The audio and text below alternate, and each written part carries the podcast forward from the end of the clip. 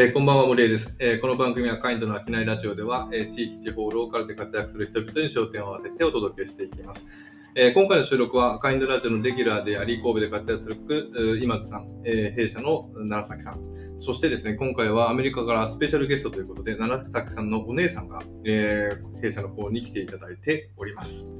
えーこんばんは、森江です。今津です。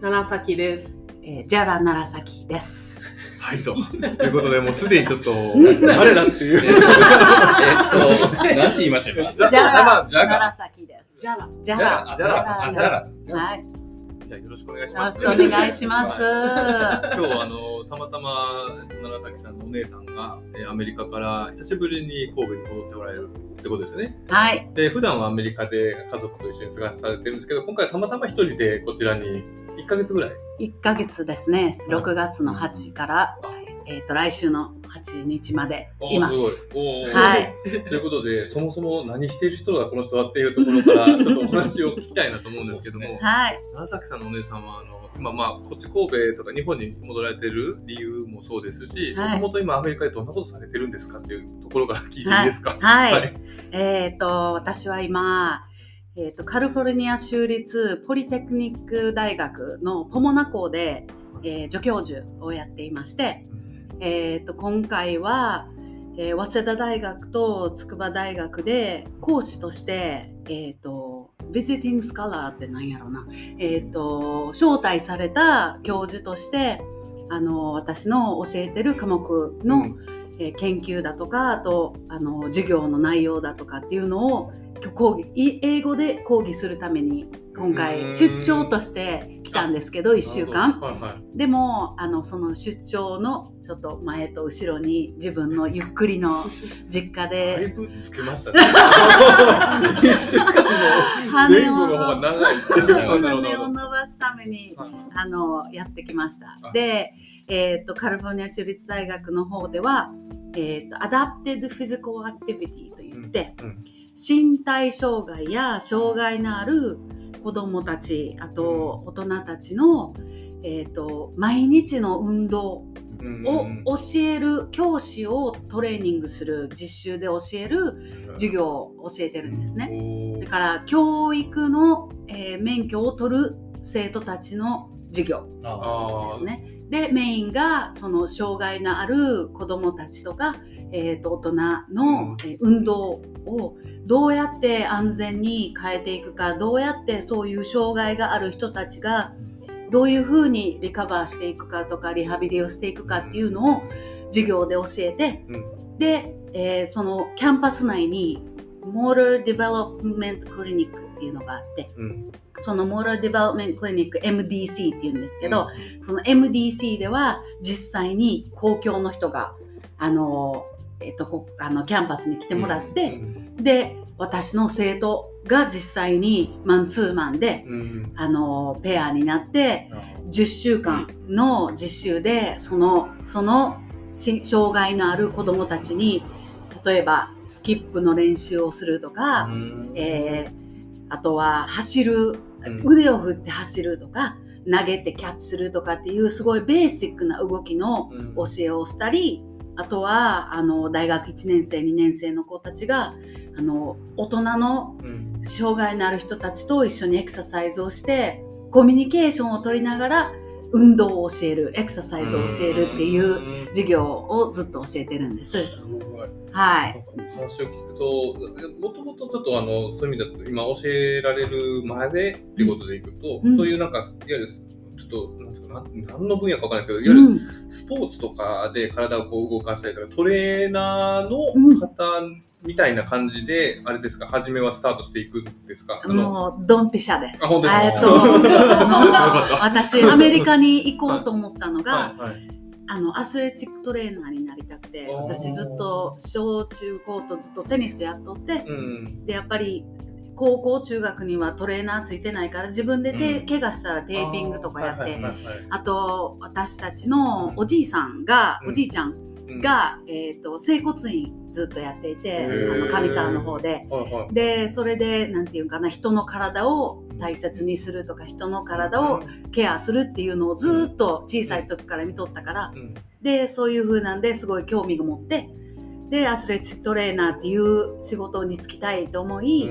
アメリカに飛べしはい。でそれでずっと勉強しとったんですけど、うん。大学4年生の選択授業でたまたまこの授業3単位もう足らんからこの時取っときって言って言われた授業がその Adaptive Physical Activity っていううん。身体障害者のためのうん。運動学だったんですね。うん。でそれで初めてそういうフィールドがあるっていうのを聞いて。うん。で実際にあの脳脳卒中のあ方と一緒にマンツーパンになってもうそんなん人と一緒に運動もしたこともないしうん。教えたこともないし、うん。まずはそのそれその上にせ障害のある、うん。もう全然分からへん状態で、英語ももう伝わらない状態で、うん。そういう時にそのクラスを初めて取って、うん。で今まで学んでたそのトレーナーっていう仕事の勉強があこのフィールドにも役立つって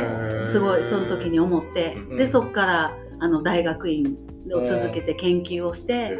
でさらにそのアクアティックセラピーって言って水中のセラピーと出会い。であのずっとその大学のうん。私が行ってた大学のあの、えー、と大学院でずっとあの講師として教えてたんですね、15年。うんであのコロナが起こり。うんうん。でその時ちょうど産休であうん。の私子供今おるんですけどその産休の時に時間があってうん。でその時に今のポモナポモナ校のポジション助教授のポジションがポンって空いて、へーであ時間あるし、うん。あの願書出そうって言ったら、うん。もうポンポンって受かってすごでそれで今に至るんです。いなるほど。はい。けどなんかそのねスポーツアスレティックのところから入りながら、うん。やっぱりその身体障害者の方々のためにこう、うその技術が使えるってなったのは、やっぱりなんかそういうあ人のなんだろうなあのーまあ、さっき整骨院の話もありましたけど、うなんか人のや役に立ちたいみたいなやつがこうなんかあれですか、うん。こう自分の中であってもともとのスポーツじゃなくてそっちにこう舵を切るっていうふうになったって感じなんですそうですね。で、あと、うん。そのリハビリ、アスリートのリハビリもすごい大事やし、うんうんうんあのポジ、あの職種っていうのはやっぱり24時間、7日間ずーっとアスリートがケアをしていかなきゃいけないポジションで、で、やっぱりそういう風なのもすごい必要なんですけど、今回その、その授業を取った時に、そういう動きの勉強をずっとしてきたじゃないですか。うんで、そういう動きを実際にその脳卒中の方にやる時って、もうちょっとのほんま10度とか5度ぐらいの動きですごい喜びを感じるんです。それができることに。にであとそのたまたまその私が一緒にあの運動をやってたその脳卒中のがリディアンさんっていうんですけど80歳のおばあちゃんが、うん。あの脳卒中でもう8年8年脳卒中ずっとあってもう半水不随で、うん。で半身不随でずっと一緒自分で歩けないっていう状態の時に、いろいろ足の運動とか筋力トレーニングとか柔軟とかバランスの運動とかいろいろやってるうちに、自分で手すりを持ちながら立ってそのたったもう2秒うん。やのに、もうブワーって泣いて、うん。旦那さんも一緒にブワーって泣いてえたっただけやのにこんな感動があるんやっていう風な感じ。でそそれになんていうかな目の前で見見れて、うん。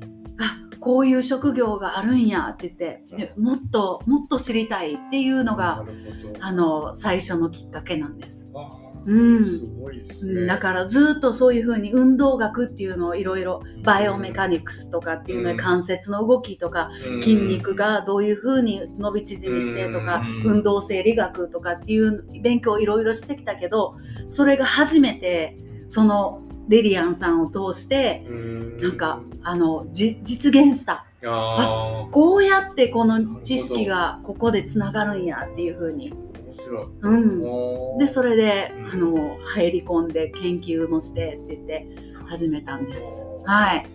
なんかそれと僕もあの、すごい身内トークでいくと、うん。うちの母も一応障害者手帳を持ってるんですよ。で、それはなんか、まあ、年取って、うん。股関節がこう、なんかよろしくなくなって、うん。足痛いって言って、なんか手術をして、で、まあ今は、今はもう障害者手帳持ってますけど、めちゃくちゃ普通に歩いていて、うん。ほんまかっていう 若干怪しいところもありながらあるんですけど、けどなんかそういう人が僕の場合身近にいたりするので、なんかそういうものって、なんかもっとこう日本でも、うん。なんか母親見てる限り、そのリハビリとかは多分病院ってしてたんだと思うんですけど、あんまりこう身近な感じがしなかったんですけど、うん。うん。それっていうのはアメリカは割と普通にこう身近にあるっていうんですかね。えーっとそれうん。今その、はずーっと今までリハビリ学のように、うん。体を動かす方の研究をずっとやってきてたんですけど、うんうんここ3年の研究っていうのがどうやって障害を普通にするかっていうのは、うん。障害者の人っていうのはうん。やっぱり差別されたり偏見うをん。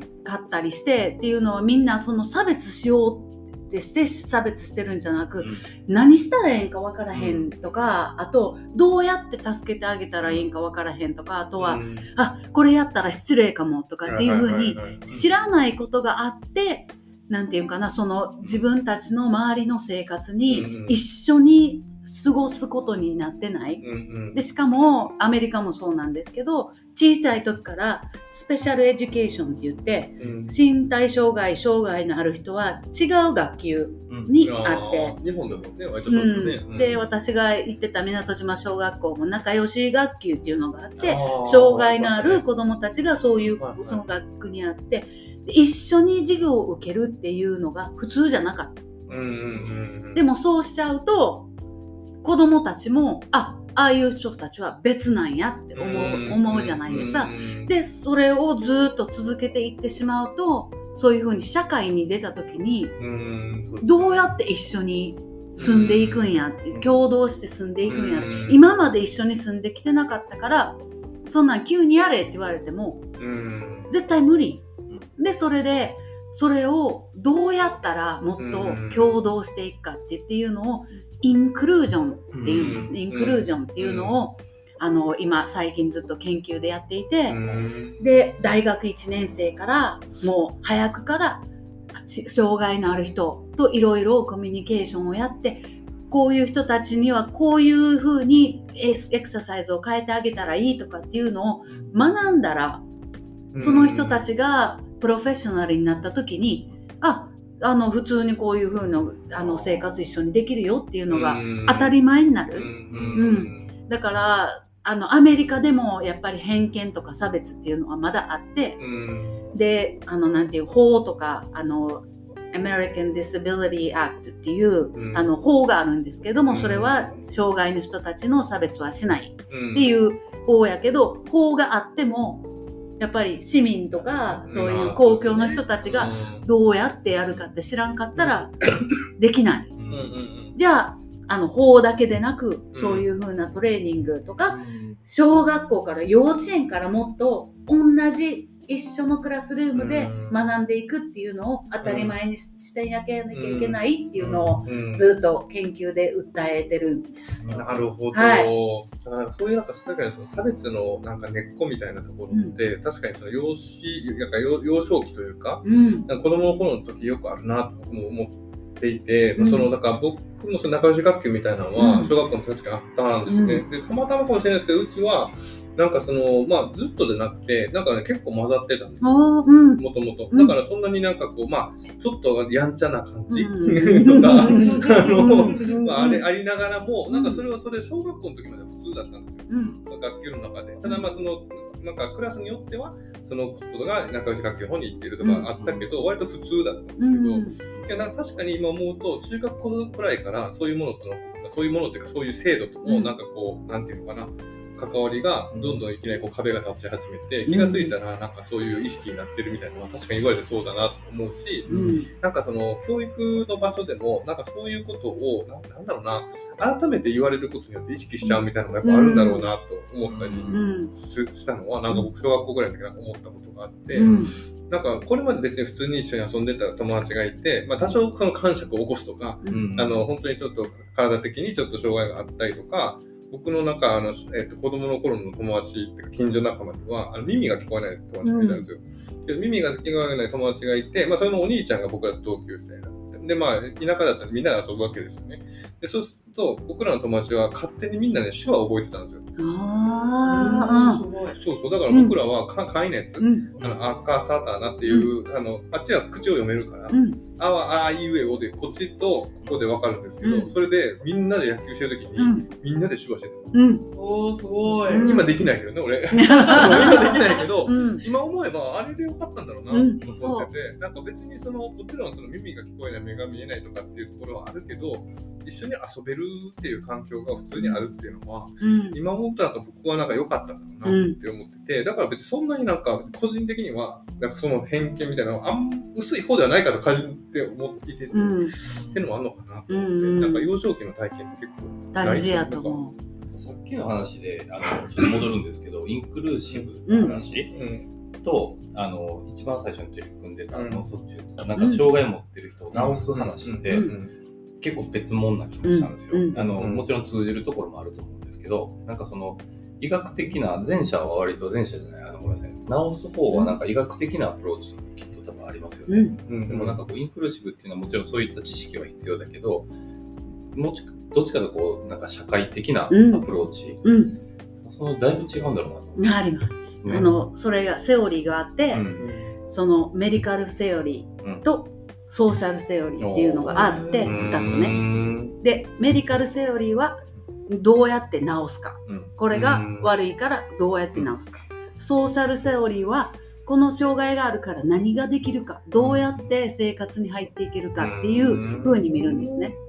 で、なんていうかな、その理学療法とかそういう風な面ではこっちも必要やけど、これをもうきっちり分けてしまうと、うん。やっぱり人はこっちの方が口っていうのは、そうあの、えー、とメディカル。メメディカルの方うん。を重視しちゃう。どっち何かが悪いできない、えー車椅子に乗っていてで、うん。あのいろいろアクセスできないとか喋、れない動けないとかっていうのをフォーカスしちゃう。うん。でソーシャルの方はあじゃあ半身不随やけど何ができる左手を使って何ができる喋れるから何ができるとか、そういうふうなエイボーって言って、うんできることをフォーカスしてそうやってあの毎日の生活うん。にうん中に一緒に入って共同生活をしていくっていうのを両方あるんです。うん。両方学ばなあかんけどやっぱり、ふなんていうか一般の人はメディカルの方が多い。うん。知識が。そんな感じですよね。うん。確かにそれはそうだよね。なん。で杖使っとんやろうとか、うん。ああの人車椅子乗ってる。うん。でなんで乗ってるんやろうって言って。うん。でえこの仕事車椅子に乗りながらできるみたいなそういう風な、うん目で見ちゃうからでそれを壊すっていうかそういうバリアがうん。を壊すにはやっぱり小さい時からどんどんどんどんそういう風にどうやって変えていけるかこういう仕事でもうん。うんどういう風にあのアアカモデイトってなんだろうな。えっ、とアカモデイ。えっ、と直してあげる？だからうんオフィスがバリアフリーになれるようにとか、うん。改善。そう改善とかあと、あのカウンターが高いからそれをちゃんと取れるように、うん。電話はちょっと取れそううん。取りやすいところにとか、あと取り口取りあの電話の取るところを取ってもし小さかったら取りにくいから大きくしてうん。取れるようにとかっていうのはうん。全然健常者の人でも使えるし、うんうんうん障害の方でも普通に使えるから、うんそういうふうにどうやって改善していくか改造していくかうんっていうのを大学生たちに今教えてるんです。めっちゃ面白い面白いですうね。ん、すごい楽しい。逆になんか若い人たちの方が、なんかそういうなんか面白いアイデアとか出そうですよね。なんか今のそれこそ IT も含めたところで、うんいろんな多分可能性としては、うん、昔のそのアナログなね、杖とかなんとかっていう以外のものがいろいろありそうですもんね。うん、そうすごいな。うん。初めて触れた。そうですか。初めて触れた。はいうん。あのえちょうど20分うん。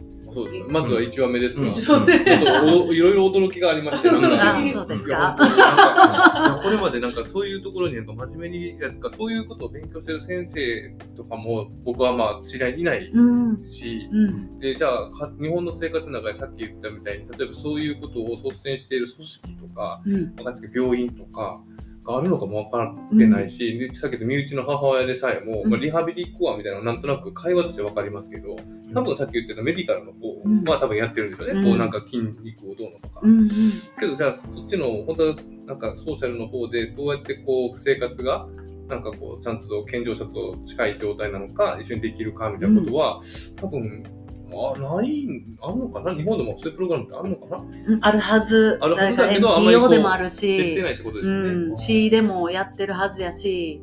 で今回なんかそういうふうにエリーを通してうん。神戸のことを知って、うんうんでそういうふうなんでもっとなんていうかなそういう障害者にバリアのないうん市作りを、あのそれはできないかなっていうのを、でそうですよね。うんまあ、それなんかそれハード面で言うと建築の今さんがいますから、うんね、そういうとこもあるし、僕らはどっちかっていうとそう姿勢としてのメッセージみたいなところでそういう意図を込めていくみたいなことができたらいいですよね。うん、そうですね。